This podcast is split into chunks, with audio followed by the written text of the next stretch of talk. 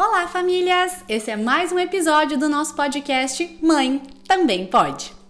Eu confesso que eu não adoro esse termo, maternidade real. Afinal, o real vem da realidade de cada uma. E num país com dimensões continentais, nossas realidades são muito distintas. Por isso, a importância de não julgarmos e nos apoiarmos cada vez mais no nosso maternar para uma maternidade mais plena, mais consciente e, por que não, mais leve. Esse podcast tem o intuito de trazer conversa, informação e clareza sobre informações que são pouco faladas na maternidade, para mostrar que a mãe, além de mãe, pode ser filha, esposa, amiga, empresária, executiva e principalmente feliz. Aqui a gente quer mostrar que a mãe também pode, o que ela quiser. E mais uma vez, eu tô muito bem acompanhada no nosso podcast, uma mulher incrível da qual eu sou muito fã e que tem contribuído com a jornada de muitas mulheres. Hoje a gente vai conversar com a Flávia Camanho, que é especialista em desenvolvimento humano, empresária, conselheira, palestrante, mentora e colunista do Valor Econômico. Com profunda atuação na identificação de valores, na ampliação de consciência e na potencialização das lideranças, principalmente femininas. E além desse background, ela também é mãe. E hoje a gente vai falar sobre a redescoberta da mulher por detrás da mãe e os desafios em relação à carreira. Flávia, muito obrigada pela sua presença Nossa, aqui eu tô hoje. encantada com essa abertura já sobre o papel da mulher, já adorei. Já, já valeu ter vindo. Ah, muito obrigada, muito obrigada. Que bom. Que delícia ter você aqui hoje para falar com a gente. Eu queria muito que você contasse um pouquinho pra gente sobre a jornada do feminino. Uhum. Por que que você resolveu criar um programa, né? Resolveu focar sua carreira aqui em potencializar outras mulheres? Muito bem. Bom, começando, obrigada pelo convite. É, eu tive uma carreira, eu costumo brincar que é uma carreira é, de sucesso, daquelas de caderno, né, de, de, estudar. Então, eu fui gerente antes dos 30, diretora antes dos 40, e brinco, tive um burnout antes dos 50. E eu sempre tive em cadeiras de liderança desde muito cedo, antes da, normalmente a mais jovem líder da, da, do ambiente, e num ambiente muito masculinizado e masculinizante. E eu nunca percebi o impacto disso na minha vida até que eu comecei a me sentir exausta, nada estava suficiente, nada nada compreendia. A, a eu estava super bem realizada, numa cadeira bacana, com poder, com tomada de decisão, com uma boa remuneração, mas era como se eu não pudesse ser eu mesma naquele, naquele ambiente. E comecei a refletir que tinha um espaço para pensar sobre isso. Por que, que eu não podia ser eu mesma? O que, que tinha ali que não me, não me permitia? E resolvi estudar sobre o feminino e a carreira. E comecei a chegar à conclusão que eu não conseguia pôr o meu feminino na mesa. É como se eu não tivesse a condição de trazer é, eu como um todo dentro de uma cadeira de conselho, dentro de uma cadeira de direção. E com isso eu fui desenhando e pensando sobre um programa que pudesse propor às mulheres que reencontrassem ou entendessem como foi a construção do seu próprio feminino. Como é que foi saber que é mulher no mundo? Foi bom? Foi ruim? Veio com restrições, veio com uma sensação de alegria. Você ouvia, ah, isso menina não pode, isso menina pode. E todas essas falas que você escuta ao longo da sua vida vão fazendo imprints em você. Você começa a acreditar naquela referência. Então, qual é a referência que você tem do ser mulher? Será, será que ela é atual? Será que ela é justa com você, né? Com todos esses desafios que a gente vive? Então, com tudo isso, eu resolvi migrar de uma carreira executiva, empreender e começar a trabalhar com desenvolvimento humano focado em mulheres. E hoje já mais de 5 mil, mulheres, mulheres passaram. Uau, uau. Muito legal. E Flávia, você tem alguém que passa por esse momento de redescoberta da sua identidade, né? Que, de certa forma, até questiona um pouco isso, é a mãe, né? Como é que você vê essa figura da mãe lidando com essa nova identidade? Como é que as mulheres podem trabalhar melhor essa questão? Eu falo que a gente idealiza demais a figura de maternidade, a nossa, quem seremos como mãe, né? Eu, eu lembro que quando eu. Eu sempre fui uma menina que brincou de boneca. Então eu escutava em casa, vai ser uma mãe incrível, olha, ela brinca de boneca, então ela vai ser uma super mãe. E, e dos primeiros momentos de maternidade, quando a minha filha era pequena, eu não conseguia brincar de boneca, eu não conseguia a abstração do brincar de boneca. Eu era ótima para jogo, ótima para desenhos, ótima para uma série de coisas, mas quando na hora que pegava a boneca e começava a fantasiar na boneca, eu não conseguia brincar direito. E eu me sentia devendo, que loucura, não sei brincar de boneca, então não estou sendo uma boa mãe. E eu brinco que a gente cria identidade da maternidade antes de ser mãe. A gente cria uma perspectiva, ah, serei uma mãe assim. E aí você se torna mãe, e não é exatamente como você imaginou. Às vezes você se surpreende, às vezes você se frustra muito porque tem uma idealização maior do que você, né? O mundo também imagina que você vai ser uma mãe incrível e às vezes você não está no, seu, no, no que você acha que é incrível. E, e, essa identidade também se transforma. Então, além de você ter pensado uma mãe, e quando você viver essa mãe, você descobre uma, uma, uma figura, né, você faz uma soma do que você pensou que você está vivendo. Além de tudo, tem uma, uma expectativa que é a maternidade se desenvolve junto com você com a criança, com os desafios, com a mudança de contexto. A maternidade está em transformação dentro de nós o tempo inteiro, né? Eu acho que a gente cria um pouco esse estigma também, porque a gente ouve muito, né? O nasce uma, nasce um bebê, nasce, nasce uma, uma mãe. mãe. E eu falo aqui que não nasce uma mãe, né? A não, mãe está em tão aprendizado é... quanto o bebê, né? Não, e, e você, eu vejo assim que aquelas eu brinco tem umas máximas né você vai amar amamentar você tem uma solidão na maternidade que é você confrontar o que te disseram que você é e você ver quem você é mesmo, que é um processo de é solitude, talvez, de você parar e pensar, puxa, quem é a mãe que eu sou hoje e por que que eu tô me cobrando ser uma outra figura, né? Eu falo que é, a mãe dos nossos filhos é a única que eles conhecem e eles amam brutalmente porque é a mãe que eles têm. Então a gente não precisa criar um parâmetro idealizado, perfeito de uma maternidade que é irreal, né? Porque a gente se cobra uma maternidade irreal muitas, muitas Eu vezes. acho que a gente né? se coloca muito nesse lugar da super mulher, né? É. Que tem que dar conta de tudo, tem que dar conta de todos os papéis. E na verdade somos seres vulneráveis, né? Exatamente. Que estão ali numa fase de, de muito aprendizado. E Flávia, qual que é o papel do autoconhecimento nesse processo da maternidade? Ah, eu acho fundamental. E é tão interessante porque eu tenho um público que vem muito me buscar, é a mãe que está voltando da licença maternidade para a carreira, né? E eu super acredito que é possível. E eu falo, a primeira coisa que você tem que entender é como é que você vai administrar a sua volta, por exemplo, a tua volta ao trabalho versus a maternidade. Você vai administrar se conhecendo, entendendo o que, que para você é importante. Porque, de novo, é uma equação muito pessoal. É, então, assim, é, eu, por exemplo, eu, eu, brinco que eu sou a, aquela a, a Lost, The Lost do, do, grupo de mães. Eu nunca sei o dia que vai ter o negócio, eu nunca sei o que, que tem que levar, eu nunca fiz a lição. E eu me perdoei para isso. Cheguei no momento e falei, gente, eu, eu peguei uma amiga do grupo e falei, me avisa, não consigo acompanhar da mesma forma, mas nunca vou deixar de estar num evento. E eu criei um critério para mim. Os eventos que meus filhos estiverem na escola, eu vou honrá-los seja o que for. Então eu ponho os eventos na minha agenda como um compromisso, porque para mim isso é muito importante. Mas tem coisa que eu não consigo. Ah, atividade na escola de tarde para preparar a festa junina. Não tenho essa disponibilidade. E me perdoo por isso, sabe? Então acho assim, mas foi um processo de autoconhecimento, de pensar quem sou eu, que mulher é essa que eu quero ser, que, que, que eu sou capaz de fazer, né? Porque às vezes a gente se coloca uma, uma, uma cobrança. O que, que, eu realmente dou? Eu tenho, o mineiro tem uma expressão que fala, dá conta. O que, que eu dou conta, né? O que, que você dá conta como mãe nesse momento e se perdoar por isso? Isso é autoconhecimento. Muito bom. E eu acho que com o seu trabalho também com as mulheres, você também já consegue mapear alguma das crenças limitantes que a gente tem na maternidade? Ai, a gente tem tantas, né? Primeiro, eu acho que tem uma. Eu, eu falo que tem uma coisa, uma, um sentimento desse amor é, que é. A gente tem uma crença que a gente vai amar o tempo inteiro e vai aceitar e vai celebrar o tempo inteiro. Amar a gente pode amar o tempo inteiro, mas vai ter momentos que a gente não vai aceitar o que a gente está vivendo e a gente não vai celebrar o que está vivendo. Então, às vezes a criança é difícil mesmo e você precisa entender aquele momento. É, você não vai estar todo dia é, Cinderela, acordando e cantando com os passarinhos, né? Vai ter dia que você vai acabar perdendo a mão, falando alto com a criança, ou, ou tendo algum tipo de destempero.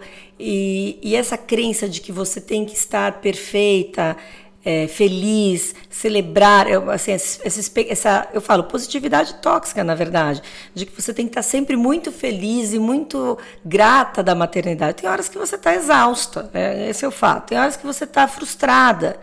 Eu lembro que Vou contar uma passagem bem rápida, mas minha filha, a primeira festa de aniversário dela que eu fiz publicamente, aquelas que você faz para todo mundo da escola, era uma festa fantasia porque ela nasceu em fevereiro, carnaval.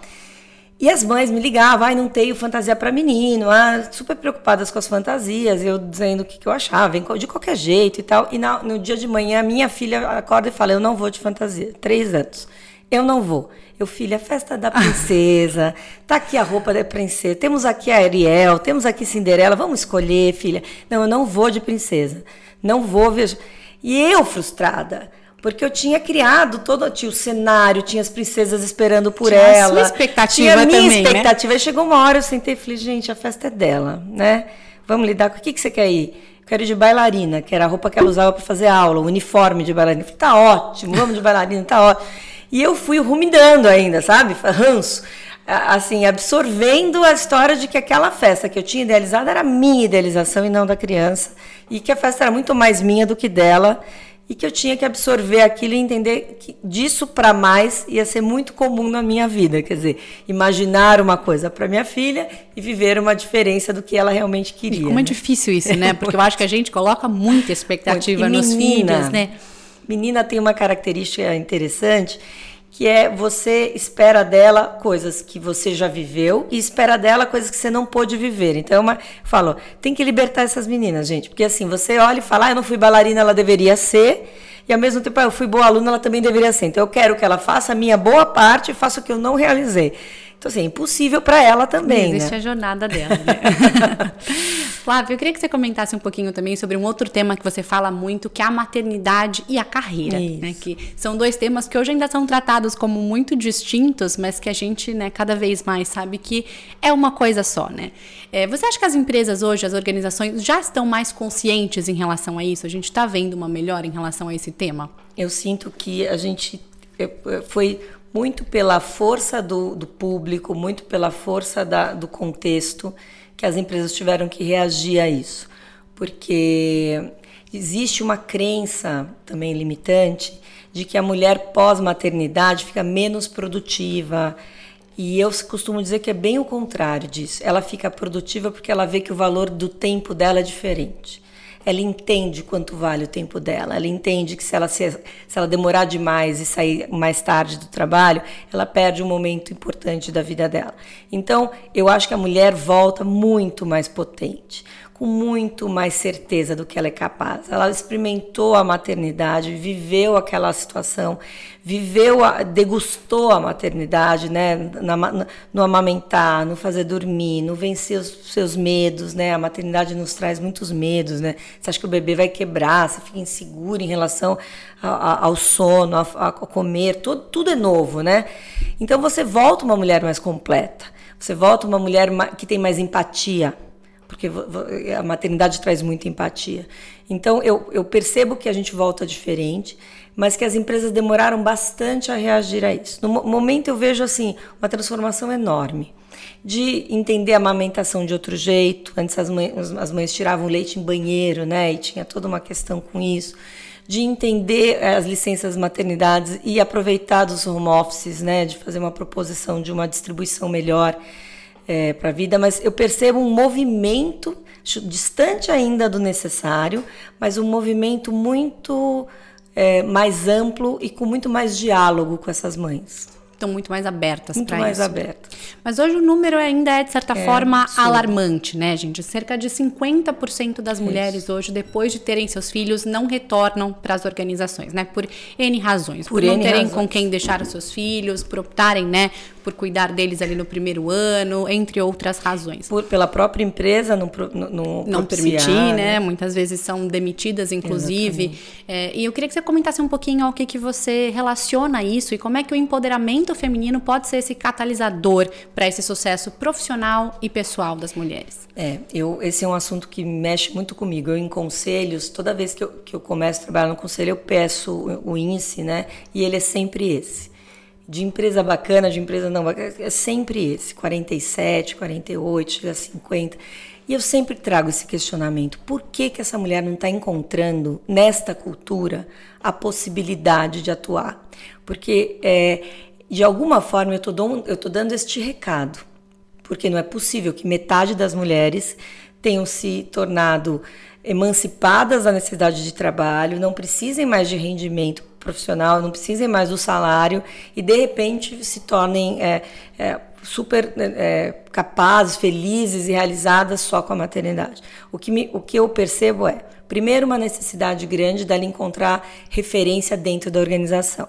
Se ela volta para a organização e vê uma outra mulher que tem uma condição perto dela, próxima dela, e que também está administrando a maternidade e a carreira, ela fala: puxa, tem um caminho. Se ela olha para a organização e não vê referência, não vê que as mulheres, ou ela vê uma referência muito estranha para ela, uma mulher que não tem essa disponibilidade, uma mulher que não tenha, que não, que não consiga administrar a, a, a maternidade como ela imagina, ela vai já se sentindo menos é, interessada em viver isso. E o empoderamento traz para a mulher a, a, capacidade de se comunicar a respeito disso. Sempre falo, eu tive, eu tive a sorte de ter um time de nove mulheres, depois tive um time de cinco mulheres, sempre de muitas mulheres, e eu, eu era a primeira a acolher. Eu tenho vários cases de sucesso de mulheres que voltaram e pediram demissão. Eu falava, calma. E tem dia que é, tem vezes que é o dia. Você acordou, o nenê tá, tá doente ou, ou você não está segura, você quer pedir demissão aquele dia. E eu dizia, não, não, vamos fazer o seguinte, hoje está demais para você, volta para casa. Volta para casa. Não vai, a, gente não vai, a empresa não vai morrer de um dia. Você não está dando conta hoje. É, é, bem isso. Assim, hoje você precisa estar tá em casa e está tudo bem. E essa mulher volta no dia seguinte melhor, mais potente, mais segura. Às vezes a babá não chegou. Assim, não, esse tipo de coisa tem que ser natural. Todo, todo mundo existe no mundo porque teve uma mãe, né? Claro. Então, assim, essa naturalidade de poder colocar as questões na mesa, vem do empoderamento.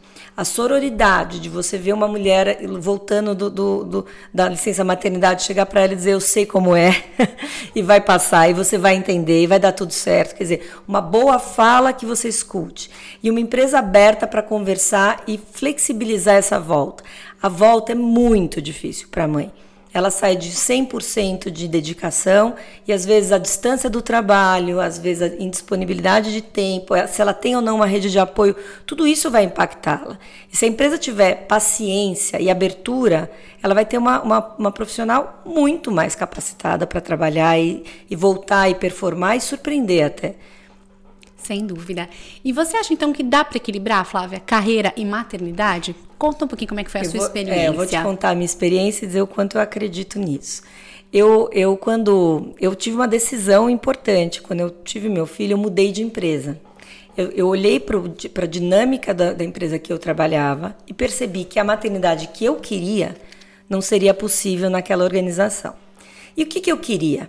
Eu queria isso que eu estou dizendo, ter abertura para conversar sobre a minha maternidade e abertura para ter a flexibilidade nos momentos necessários estar perto do, dos meus filhos. É só assim a, a possibilidade de fazer essa escolha já fazia diferença para mim. Então eu, no meio da licença, mudei de emprego e quando entrei para trabalhar, entrei para trabalhar na Johnson, que eu falo, um dos lugares mais. Você quer ter um filho, tenha na Johnson propaganda. Mas é porque é uma, é uma empresa que respira bebê, né? Que respira a vida, respira a maternidade. Mas mesmo assim, sendo uma empresa multinacional que respira a maternidade, ela tinha viagens internacionais. Ela tinha eventos, ela tinha é, compromissos que eram fim de dia, ela tinha tudo isso. E eu acho que o meu grande processo foi criar uma rede de apoio. Então, de ter não só uma babá, mas ter sempre quem mais eu posso acessar. Então, de, ter, de, de, olhar e pensar qual era a melhor dinâmica que eu ia estabelecer, quando é que eu ia estudar a possibilidade de colocar numa escola ou numa creche. Então, assim, eu, eu pensei muito sobre isso antes. Estruturei um, um primeiro momento. Planejou mesmo. Planejei. Eu posso dizer para você que do, do, que eu planejei aconteceu? Pouca coisa. Mas, mas o fato é, como tudo na maternidade. Mas o que eu posso dizer é o seguinte: tem que pensar antes, tem, tem que se estruturar antes. E tem que ter um diálogo aberto antes também. Então, diz assim: olha, como é que eu po posso administrar melhor é, esse tempo com você? Posso entregar de casa? O que, que, o que, que eu preciso estar presente nesse momento? Como é que a gente se distribui? Eu acho que isso é uma, uma, uma questão. Então, um planejamento é muito importante. A outra coisa é entender que é, as duas coisas vão se adaptar. A carreira vai se adaptar e a maternidade também. Então a criança, se você chegou meia hora depois, não morreu, tá tudo bem, ela tá lá. É, essa sensação de meu Deus, tá passando tempo, eu vou, eu tô devendo, eu não tô presente. A criança também se adapta a essa mãe. E hoje que eu tenho filhos mais velhos, né? Eu tenho uma menina de 15 e uma menina de 12, eu tenho filhos que têm muito orgulho da minha carreira, porque uma das coisas que eu sempre trago para as mulheres então, é para trazer a carreira como um valor dentro da sua relação com a maternidade. Você é capaz de ter uma carreira e você é capaz de cuidar dos seus filhos. E você poder trazer para os seus filhos que, é, que você é feliz trabalhando, que é uma escolha, você traz para eles também a compreensão de que essa dinâmica é possível. Que né? esse é um valor para você, né? Que isso te faz bem, que isso te faz feliz, você que realiza, isso tem uma realização pessoal. Te complementa né? como pessoa, né? Porque essa era a minha próxima pergunta. Eu acho que não dá pra gente falar de carreira e maternidade sem falar da tal da culpa, né? É. Como é que você vê hoje que as mulheres podem lidar melhor com essa culpa de voltar pro trabalho, de se sentirem realizadas na sua vida profissional também, mesmo sendo mães? Tati, eu vou dizer que nesse caso eu, eu acho que a culpa está maior. Vou dizer por quê. Quando a gente não tinha escolha, a gente não tinha tanta culpa. Então, se eu não podia escolher, então eu não tinha como trabalhar, eu tinha que só ficar em casa, essa escolha não me cobrava muita coisa. Hoje eu posso escolher se eu vou ter filho ou não vou ter filho, se eu vou trabalhar ou não vou trabalhar, se eu vou casar ou não vou casar. E essas expectativas as, continuam iguais, as expectativas continuam iguais as opções são muito maiores.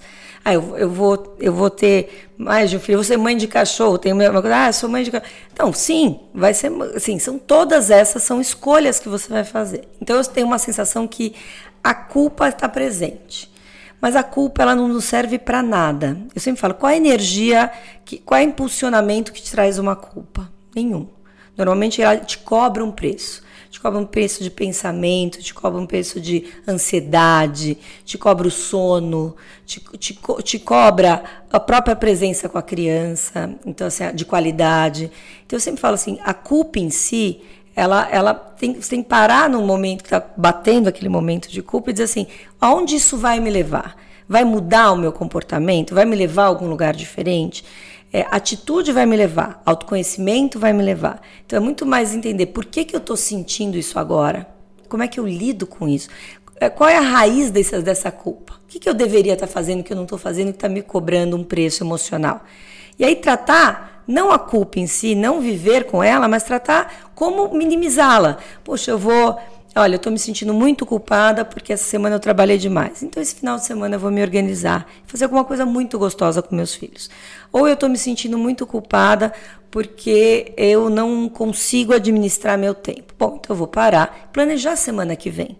Porque eu falo, planejamento é semanal. Maternidade, planejamento é semanal. Não adianta fazer o plano do ano, porque o ano vai mudar. Então, semana que vem, como é que é minha, meu dia a dia? Será que eu tenho algum dia que eu consigo entrar um pouquinho mais tarde, levar as crianças na escola? Já é gostoso. Será que eu consigo almoçar com as crianças, se, se você trabalha longe? O que, que você consegue inserir dentro do seu tempo que vai te fazer se sentir mais presente e que vai diminuir essa sensação de dívida, de culpa? Perfeito. Eu queria que você falasse uma mensagem, se você teria uma mensagem para essas mamães que estão nos assistindo, que estão é. nos ouvindo, que estão vivendo esse dilema agora de carreira e maternidade, que você gostaria de ter ouvido também.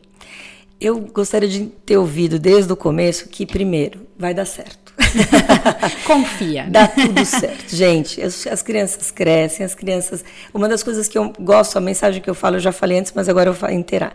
A mãe é, que os filhos têm é a mãe que você é. As crianças não têm referência de mãe diferente da sua maternidade. E, e, e, por isso você pode ser a mãe que eles têm. Então, assim, é, é, é, quase um paradoxo, mas é o seguinte: você vai ser a mãe que você é capaz de ser. Vai dar para essa criança o que você é capaz de dar. E ele vai se sentir extremamente nutrido pela mãe que ele tem. É, porque ele entende que aquela maternidade é a que você está propondo. Então, vai dar certo. A maternidade é possível junto com a carreira. A maternidade é, ela é um processo de desenvolvimento contínuo. Você não acha um jeito de ser mãe e mantém esse jeito.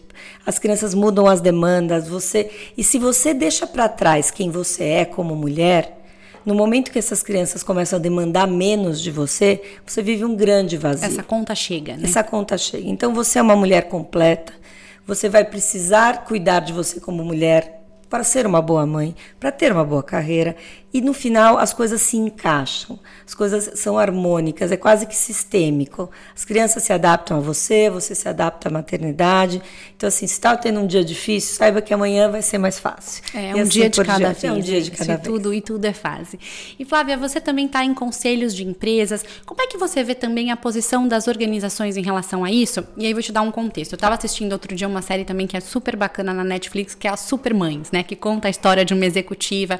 E ela está concorrendo concorrendo a uma vaga que exige muitas viagens internacionais, viagens ali é, pelo próprio país, e ela nem é considerada. E o chefe fala isso para ela como se fosse uma coisa boa. Né? Ela fala: Olha, é, não te, te considerei poupou. porque você é mãe, né? Então eu vou te poupar desse momento, eu vou oferecer a vaga. E ela falou: Você não me deu nem a opção então, como é que você vê também um pouco desse papel das empresas permitirem também que as mães façam suas escolhas? Eu falo que um, um conselho diverso traz esse tipo de debate. Interessante, eu estou em quatro conselhos, nos quatro eu já tive essa conversa. De dizer assim, bom, abrir uma vaga de sucessão para uma cadeira maior. E aí a gente conversar sobre. É, vamos, sempre tem essa primeira crença, ah, ela não tem disponibilidade. E eu sempre digo, vamos ouvi-la. E como é que é essa disponibilidade? Quanto custa para uma empresa propiciar que ela possa levar uma babá versus a entrega de uma executiva de sucesso que vai fazer um, vai trazer resultados para uma organização? Qual é, a, qual é a ponderação entre eu dar estrutura para uma mulher e o retorno que ela vai trazer para a organização? Eu, eu garanto, garanto que o retorno vai ser maior do que o custo que você vai ter. E a outra coisa é, é entender também que ah, ah, isso pode ser, essa, como eu estou dizendo, como é, é, é, existe todo um momento de vida e de carreira e contexto, às vezes você considerou ela num momento que não fazia sentido, mas você pode considerar essa mulher de novo, em outro momento. Então é isso, que, é isso que eu acho que é importante. Os conselhos hoje têm esse tipo de debate. E eu percebo todo mundo muito mais aberto a tentar entender como. Porque qual é o grande ponto? As mulheres chegam a cadeiras gerenciais muitas delas, e não chegam a cadeiras diretivas, e não é por falta de competência. Tem uma somatória de questões, mas uma das questões é pela, por não estarem sendo consideradas nas cadeiras por uma série de baias, né? De, de achar que ela não quer, de achar que ela não pode. E a mulher em si também tem uma característica de que ela só se candidata quando ela é perfeita. Eu brinco, quando tem um job description e tem 10 itens, a mulher só se inscreve se ela tem os 10. Agora vocês vão ficar homens se estiverem nos ouvindo, mas homem tem 3 para 4 já está inscrito, porque ele fala, o resto eu me viro. E é verdade, assim, muitas das coisas. A mulher não, ela tem uma. Ah, tem lá. Excel, ela fala, puxa, ela tem uma carreira incrível, tem lá pacote Office, ela fala, não vou me inscrever, nunca mexi no Excel. Então, assim, é, a gente tem também essa, essa, essa condição dentro das organizações de, cham, de mentorar, chamar essas mulheres, dizer, vamos junto, o que, que você acha que está faltando, o que, que eu posso te propiciar de conhecimento. E normalmente a mulher acha que não está pronta por conhecimentos técnicos, e na verdade ela está muito mais pronta porque ela tem a capacidade de liderança, de empatia, de leitura né? de, de ambiente, comportamental, enfim.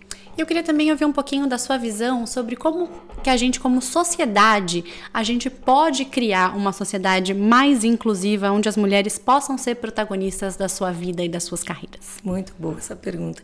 Eu, eu digo que em todos os nossos pontos de contato, é, tem que, a gente tem que repensar as nossas relações. Então, eu percebo, por exemplo, nas escolas. As escolas têm um espaço bacana do educar, né, que contracenam com o papel dos pais em casa.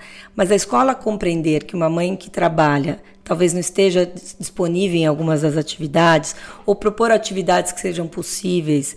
Eu, eu, a, meus filhos estão numa escola que tem esse diálogo muito aberto. Eu sempre digo: se você fizer atividades duas da tarde, minha filha vai ser sempre que não tem. Né? Será que a gente consegue fazer um, um, começo de dia que seja possível? Então, acho que tem uma coisa assim: como é que eu penso a, a, a estrutura, como é que eu penso locomoção, como é que eu penso é, mobilidade, como é que eu penso a, as organizações, como é as, as empresas pensarem que para a gente realmente ter um ambiente diverso, e aí eu estou falando de diversidade como um todo, eu preciso propiciar esse espaço, esse espaço diverso que caiba de tudo, né? Então, assim, isso vale dentro das organizações, isso vale é, no, no serviço. Outro dia eu estava vendo cine, é, o Cine Materna, que é um super sucesso, que é você ter o cinema com uma sessão para a mãe poder levar as crianças as empresas, os, os, restaurantes terem a, a, disponibilidade de ter um brinquedo, um, uma caderneta lá para desenhar com dois, dois lápis de cor. Como é que você faz para entender que a mãe está inserida, né? Que a maternidade está inserida todos em todos, em todos os ambientes, né? E aí a licença paternidade também, né? Que muito a gente falou importante. aqui muito de maternidade, mas é. a licença paternidade hoje de cinco dias é. E eu, eu falo uma coisa: quando a mãe, quando a mulher desloca o papel, o homem também desloca o papel. A gente está encontrando pais figuras aí no meu lugar lá de executivo e conselheira, muitos pais que vêm trazer essa demanda, dizer assim, eu também quero ter mais atuação, eu quero mais tempo, eu quero eu quero contracenar com os meus filhos, eu quero estar dentro de casa, eu quero viver o que eles estão nos propondo. Então é muito bacana que a licença maternidade, ela é uma resposta também de, de um novo homem que olha uma mulher de um outro jeito e que também quer um outro papel como, como pai, que é construir uma relação mais profunda com seus filhos. Eu vejo muita mudança também na figura, na figura dos homens executivos em não querer chegar no final da vida depois que construir uma carreira inteira e, e vincular com seus filhos, construir esse vínculo ao longo do tempo também. Que bom, acho que a gente vai ver muita mudança boa pela frente, é né? Verdade. Flávio, nosso papo tá uma delícia. Acho que a gente podia ficar aqui horas falando horas. sobre esse papo de carreira, porque realmente acho que tem muita coisa ainda pra gente mudar, pra gente melhorar, mas eu acho que a gente tá em construção. Mas antes da gente fechar, eu não posso deixar de te perguntar a sua visão aqui sobre o nosso nome, o Mãe Também Pode. Para você, o que, que a mãe também pode? Nossa, eu, eu gostei tanto quando eu vi o nome. Eu acho que eu sempre brinco que pode que, que nos meus programas a gente pode tudo, né? E eu acho que a mãe pode ser ela mesma. Se eu tivesse que dizer assim, o que a mãe pode? Ah, ela pode ser ela mesma, vai dar tudo certo. Ela não precisa corresponder a idealizações. Ela pode ser a mãe real. Ali a gente fala tanto que mãe real e realidade é tudo mesmo, né? Tudo verdade, mas ela pode ser a mãe que que ela dá conta de ser, né? Ela, ela pode ser a mãe que ela que ela é capaz de viver. Ela não precisa ser a mãe que foi a proposta para ela, ou pelas propagandas de TV, ou pela novela, ou pelos filmes. Ela pode ser a mãe que ela gostaria de ser e, e, e viver com a identidade real a, essa maternidade. Fazendo aquilo que faz ela feliz, né? Flávia, muito, obrigada muito obrigada pela sua participação. Foi uma delícia o nosso papo. Esse foi mais um episódio Nosso Mãe Também Pode. E a gente se vê na semana que vem. Tchau, tchau!